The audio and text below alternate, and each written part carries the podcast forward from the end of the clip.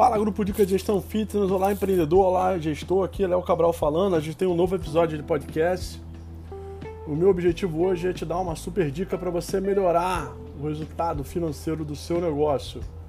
Academia, boxe de crossfit, estudo de pilates, estudo boutique, ou até assessoria esportiva, outdoor, que você venha trabalhar.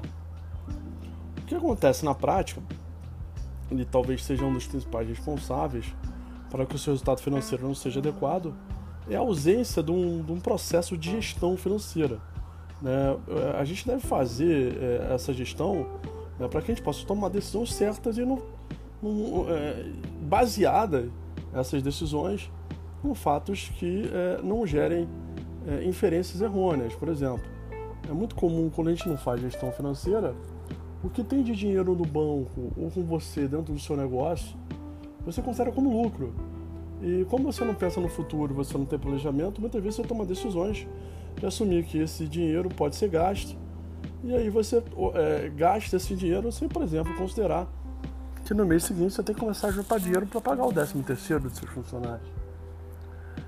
Todas essas inferências é, é, pobres acontecem justamente porque no máximo a gente vê na prática desse mercado que as pessoas olham né, para as vendas. Né? As vendas acabam sendo é, o principal indicador financeiro de uma empresa e tudo isso pautado num indicador de negócio que é muito ruim, que é faturamento, que é um indicador míope, porque ele é, te dá uma visão financeira que não é real, que é um dinheiro que você não sabe, você vai poder contar muito menos que você vai recebê-lo completamente. Isso é, é, traz um risco muito grande para você, né? porque muitas vezes a conta não fecha no final do mês.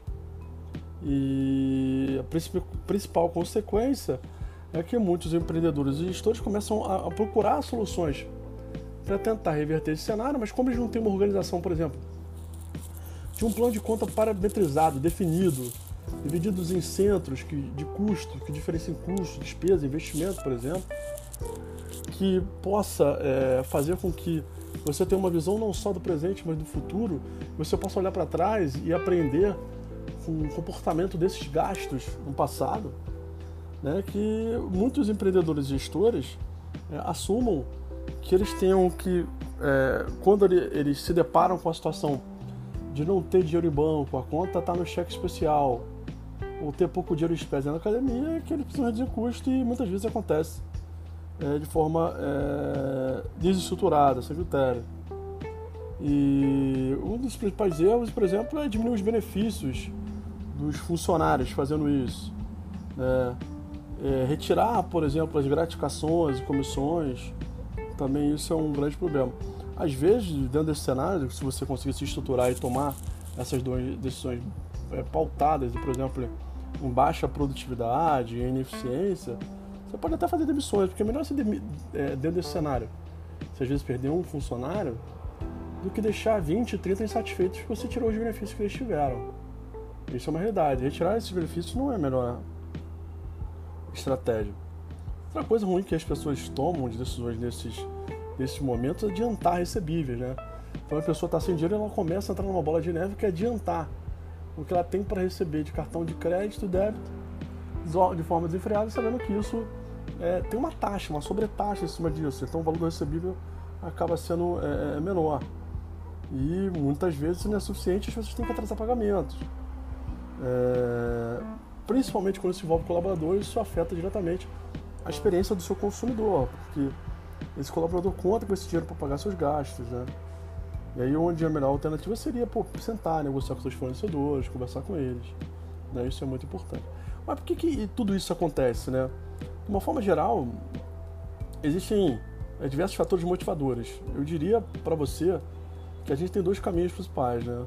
Um que se pauta pela viabilidade e outro é, pela, pela medida do caixa, né? Porque caixa é o que as pessoas acabam vendo sem, por exemplo, entender a diferença de caixa e competência, a diferença do regime de caixa e competência, ou saber a diferença das ferramentas de gestão financeira, demonstrativo de resultado e demonstrativo de fluxo de caixa. Então, acabam tratando tudo uma coisa só. Mas a falta de viabilidade e um caixa negativo né, são fatores importantes, porque muitas vezes as pessoas abrem os seus negócios sem fazer essa análise de viabilidade. Né? o negócio ele é inviável, então isso tem um risco muito grande. E essa, essa, essa ausência de análise de viabilidade antes da abertura, é,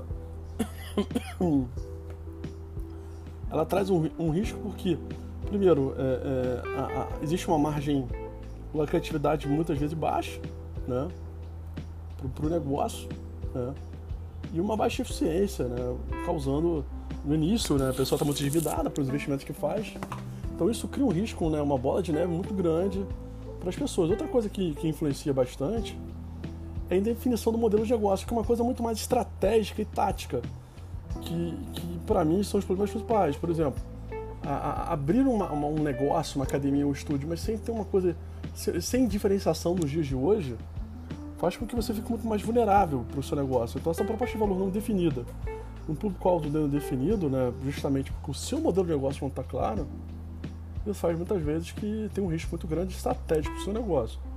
E tem os riscos táticos, que eu chamo, né? É, por exemplo, você não considerar a sazonalidade, como você não tem planejamento, você não tem parametrização do fluxo de, do, do, desculpa, do seu plano de contas, não tem os seus fontes de custos definidos. Né? E não tem as ferramentas de controle, por exemplo, a básica, número um, todo empreendedor desse mercado deveria ter, que é o do fluxo de caixa. Né? Esse é um fator importante, porque muitas vezes você tem uma baixa eficiência, né? Just, é, e você não consegue mensurar isso, às vezes você está vendendo um pouco porque seu processo de venda não é bom, sua comunicação de marca, ou até sua proposta de valor, como a gente falou, é, no, do ponto de vista mais estratégico. E aí você não faz, por exemplo, a gestão da inadimplência. É muito comum hoje, como as pessoas estão muito focadas em faturamento, né, esse mercado ainda tem esse viés antigo uh, da influência das vendas, as pessoas não fazem gestão de inadimplência. O grande problema, quando você olha de recebíveis, é que o faturamento foi grande, mas, cara, a quantidade de recebíveis no caixa é baixa. Porque existe uma inadimplência muito grande e as pessoas não fazem essa gestão. Né? Então isso impacta negativamente dentro do seu negócio. Quando, se o problema do seu negócio for apenas é, é, problemas estratégicos ou táticos, você consegue reverter você pode pivotar, mudar seu modelo de negócio. Sempre é possível fazer isso. Eu já fiz isso é, é, em clientes da consultoria né, e ajustar esses processos táticos de produtividade, de processo de venda, de relacionamento com o cliente, gestão de inadimplência, gestão de fluxo de caixa, isso por si só. Agora, o problema mais arriscado que você tem para converter o salário do seu negócio é quando ele não é viável. Quando ele não é viável, não tem, ele não tem uma análise de viabilidade, ele não tem planejamento para suportar isso, Aí você entra naquele aquele, aquele cenário né, de, de, de alto endividamento, né? Muitas vezes é, isso se perpetua porque existe uma negação à resistência do empreendedor à mudança, ele, ele, ele quer persistir, né? E aí, por exemplo, o negócio não é viável porque a margem, a, a margem de lucratividade é baixa, né? e associada com todos esses problemas que existem, né? É, reverter esse cenário fica muito mais difícil. E com caixa negativo fica muito mais difícil. Né? Não é um cenário fácil. Então, como você pode fazer, né? O primeiro passo é controlar essa atividade financeira da sua empresa, né? Registrar o básico básico é começar a gestão das ocorrências de gastos.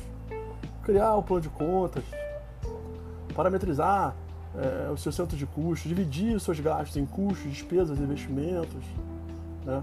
Isso aí seria o básico, a dica primária que eu posso dar para você hoje, para você ajudar a melhorar o seu negócio. E deixando claro que a gente vai começar a mentoria da Léo Cabral Consultoria mentoria totalmente digital gestão estratégica e financeira. Então a gente quer ajudar você a melhorar seu negócio financeiramente falando, ensinar o beabá, tudo que você precisa fazer, como fazer, né? do, do básico ao avançado, gestão estratégica e financeira.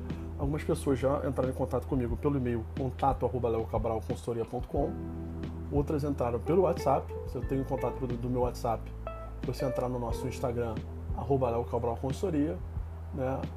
Ou pro direct no Instagram, coisa. Os interessados, a gente vai fazer com um grupo reduzido essa primeira turma, né? não mais do que 20 pessoas, para trazer uma entrega muito grande, mas nosso objetivo é ajudar a vocês a reverter esse cenário, né? no cenário onde a economia começa a melhorar, eu quero fazer com que o seu negócio seja mais lucrativo. E se tiver no cenário de problema de viabilidade, a gente reverter isso o mais rápido possível. É possível, mas quanto mais tempo passar, é pior. Tá bom? Um grande abraço aí, uma, excelente semana para todos e muito sucesso essa semana. Que os meses de agosto sejam maravilhosos para o resultado do negócio de vocês. Um grande abraço.